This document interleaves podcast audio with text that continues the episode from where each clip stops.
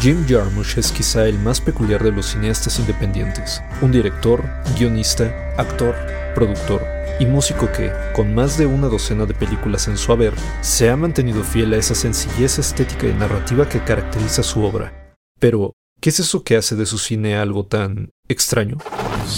Institute. Masterpiece Your Life. Con Stranger Than Paradise, cinta producida con apenas 125 mil dólares, pero galardonada con la Cámara de Oro en el Festival de Cannes, Jarmusch mostraba ya una feroz independencia, algo de lo más extraño en el cine. Más extraño que Mystery Train o Night on Earth, un par de road movies que ya experimentaban con narrativas paralelas antes que otros cineastas lo hicieran. He calls himself Ghost Dog. What? Ghost Dog. Ghost Dog? He said Ghost Dog.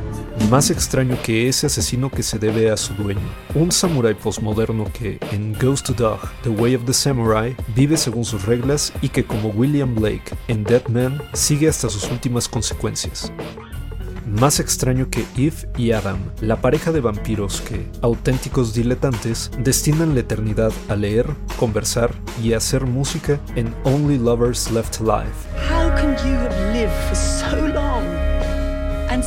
Still not get it? The Patterson at the Limits of Control, por no hablar de los zombies de The Dead Don't Die, por el cine de Jarmusch deambulan personajes que parecen no tener dirección, que no persiguen nada. Y es que, si la vida no tiene argumento, ¿por qué habría de tenerlo el cine?